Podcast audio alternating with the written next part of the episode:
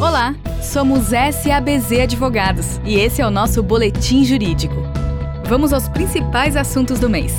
Boletim Jurídico número 107, edição de dezembro de 2020. Administrativo. Decreto regulamenta o uso de assinaturas eletrônicas na administração pública federal. Por Bárbara Teixeira. O decreto número 10543 de 13 de novembro de 2020 dispõe sobre o uso de assinaturas eletrônicas na administração pública federal e em interações com o ente público. Classificadas em simples, avançadas e qualificadas, cada tipo de assinatura eletrônica poderá ser utilizada a depender do sigilo, dos riscos e da garantia de autoria exigida por cada tipo de transação, o cadastro para a utilização da assinatura simples deverá ocorrer pela internet, mediante autodeclaração validada em bases de dados governamentais. Para a assinatura avançada, o cadastro será mediante garantia de identidade a partir de validador de acesso, por validação biométrica ou por agente público. Já a assinatura qualificada será utilizada mediante certificado digital ICP Brasil. Durante o período da pandemia da Covid-19, se necessário para a redução de contatos presenciais ou para a realização de atos que ficariam impossibilitados, será admitida a utilização da assinatura simples para certas hipóteses que exigem assinatura avançada. Os órgãos federais terão até dia 1 de julho de 2021 para adequar os sistemas de tecnologia da informação para a utilização de assinaturas eletrônicas. Agronegócio Recuperação Judicial do Produtor Rural, por Ana Albuquerque. No dia 25 de novembro de 2020, o Senado aprovou o texto principal do projeto de lei número 4458 de 2020, que traz alterações significativas na Lei de Recuperação Judicial e Falências. Entre tais alterações está a inclusão da possibilidade de recuperação judicial do produtor rural, com as definições sobre a comprovação do período de atividade rural por pessoa física. Tal inclusão veio a corroborar e complementar o entendimento atual do Superior Tribunal de Justiça de possibilidade de comprovação da atividade empresarial do produtor rural pessoa física, mesmo antes do pedido de registro na junta comercial. O texto também permite a apresentação de um plano especial de recuperação judicial do produtor rural pessoa física se a dívida for de até 4,8 milhões de reais e exclui as dívidas dos três anos anteriores ao pedido de recuperação judicial de crédito fornecido para aquisição de propriedade rural. Outra alteração trazida pela lei foi a extraconscursalidade da CPR com liquidação física ou representativa de operação de barter, concedendo ao credor o direito à restituição de tais bens, exceto por caso fortuito ou força maior que comprovadamente impeça o cumprimento parcial ou total da entrega do produto, cabendo ao Ministério da Agricultura regulamentar tais exceções. O texto segue para a sanção presidencial. Financeiro. Implementação do Open Banking é adiada. Por Daniel Steinberg.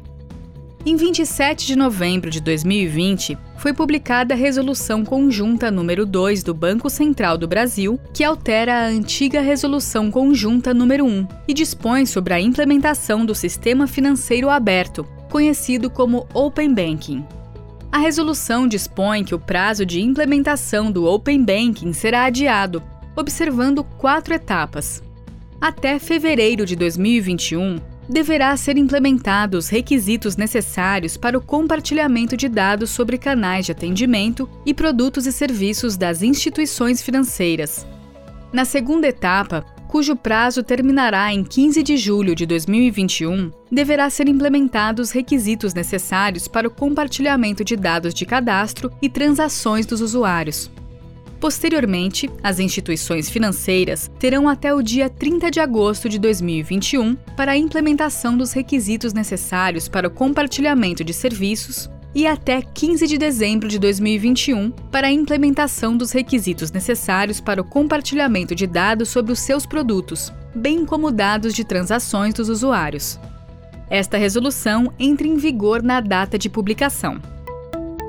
Financeiro Sociedades corretoras e distribuidoras de títulos e valores mobiliários poderão emitir moeda eletrônica.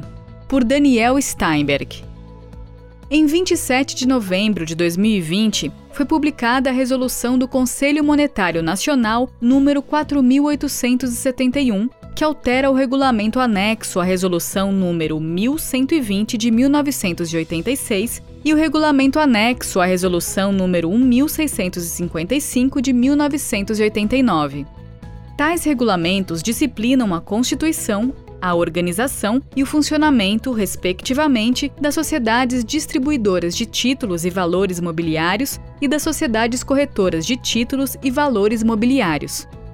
Segundo a resolução, as corretoras e distribuidoras de títulos e valores mobiliários deverão manter conta de registro utilizada exclusivamente para registro de operações de cada cliente, Caso tais instituições passem a emitir moeda eletrônica, as contas de registro mencionadas anteriormente deverão ser encerradas para todos os clientes e substituídas por contas de pagamento, conforme previsto na Lei nº 12.865 de 2013. Esta resolução entrará em vigor em 4 de janeiro de 2021. Mercado de capitais. CVM inicia a admissão de participantes para o Sandbox regulatório. Por Emanuel Lima. A CVM, Comissão de Valores Mobiliários, publicou em 3 de novembro de 2020 comunicado informando o início do processo de admissão de participantes para o Sandbox regulatório. Sandbox é o ambiente experimental em que os participantes poderão testar modelos de negócio inovadores em atividades regulamentadas, conforme estabelecido na Instrução CVM número 626 de 2020 e na Portaria CVM-PTE número 75 de 2020.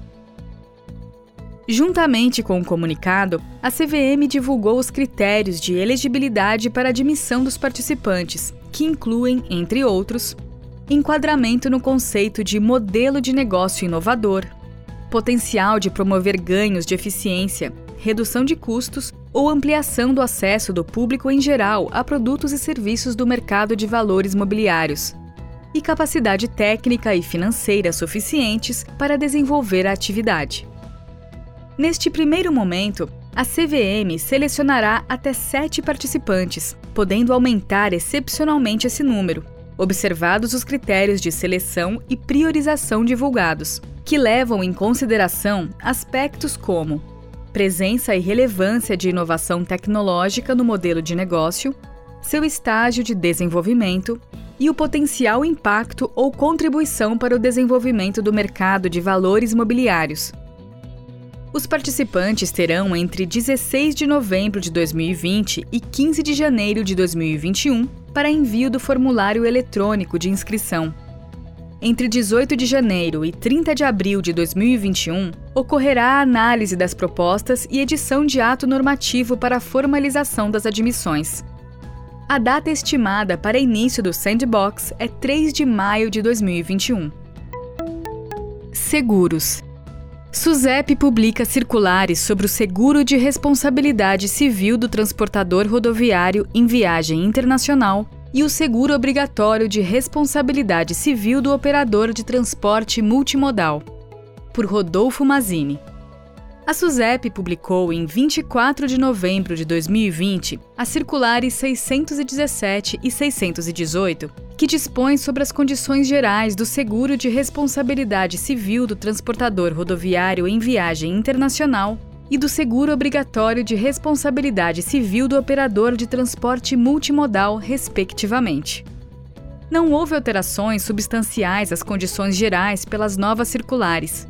Estas apenas incorporam os modelos anteriormente vigentes na Circular 2 de 1990 e na Circular 40 de 1998. As novidades ficam por conta de simplificação regulatória a Circular 617 retirou a obrigatoriedade de envio de informações sobre convênios com sociedades seguradoras estrangeiras para a operação dos seguros, Carta Verde e Carta Azul, limitando-a ao seguro de responsabilidade civil do transportador rodoviário em viagem internacional. Por sua vez, a Circular 618 retirou a obrigatoriedade de apresentação prévia de critério tarifário da operação do seguro obrigatório de responsabilidade civil do operador de transporte multimodal a SUSEP, exigindo apenas que o cálculo conste da nota técnica atuarial. A Circular 617 entrou em vigor em 1 de dezembro e a Circular 618 entrará em vigor em 4 de janeiro do próximo ano. Ficam revogadas as circulares SUSEP número 2 de 1990, número 40 de 1998 e número 570 de 2018. Tributário Aspectos tributários da nova Lei de Falências e de Recuperação Judicial por Bruna Esteves. O projeto de lei número 4458 de 2020, responsável por modernizar a Lei de Falências e de Recuperação Judicial, teve sua redação aprovada pelo Senado Federal em 25 de novembro de 2020 e trouxe diversas atualizações à seara tributária empresarial. O projeto de lei permite que as empresas em processo de recuperação parcelem suas dívidas com a União em até 120 parcelas. Também prevê a possibilidade de quitação de até 30% do valor da dívida consolidada, com o parcelamento do restante do valor devido em até 84 vezes. Além disso, o devedor tem a liberdade de optar por outras formas de parcelamento previstas na legislação brasileira, e diferentes daquelas estabelecidas pela nova lei. A redação do projeto de lei traz o fim da trava dos 30% para compensação de imposto de renda de pessoa jurídica e contribuição social sobre o lucro líquido sobre o ganho da pessoa jurídica com a renegociação de dívidas com prejuízos fiscais e venda de ativos.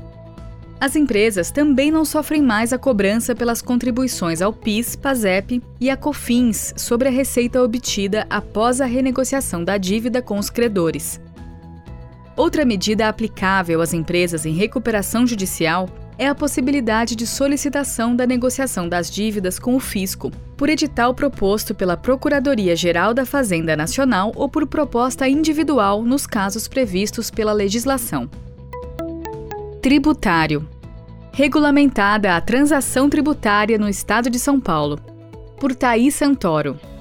Em 24 de novembro de 2020, foi publicada a Resolução PGE número 27 de 2020, que disciplina a transação dos débitos inscritos em dívida ativa do Estado de São Paulo como forma de regulamentar a Lei número 17293 de 2020. Em resumo, a resolução traz detalhes sobre as modalidades de transação por adesão realizada por meio eletrônico, conforme proposta estabelecida em edital pela própria Procuradora-Geral do Estado, e individual, quando proposta pelo devedor ou pela PGE nos casos de débitos inscritos em dívida ativa, inclusive objeto de ação judicial. As transações poderão ainda incluir benefícios com descontos de 20 a 40% sobre juros e multas, parcelamento, diferimento e moratória, e substituição ou alienação de bens dados em garantia em execução fiscal. Os benefícios serão concedidos de acordo com o rating das dívidas, apurado por meio do histórico de pagamentos, capacidade de solvência, perspectiva de êxito do Estado na demanda, entre outros. A capacidade de solvência será o fator determinante para a definição do valor e da quantidade de parcelas previstas no acordo de transação. Entre outras disposições, a resolução prevê que as transações envolvendo dívidas inscritas até o limite de 10 milhões serão realizadas exclusivamente pela modalidade adesão, podendo ser declinadas propostas individuais nesses casos.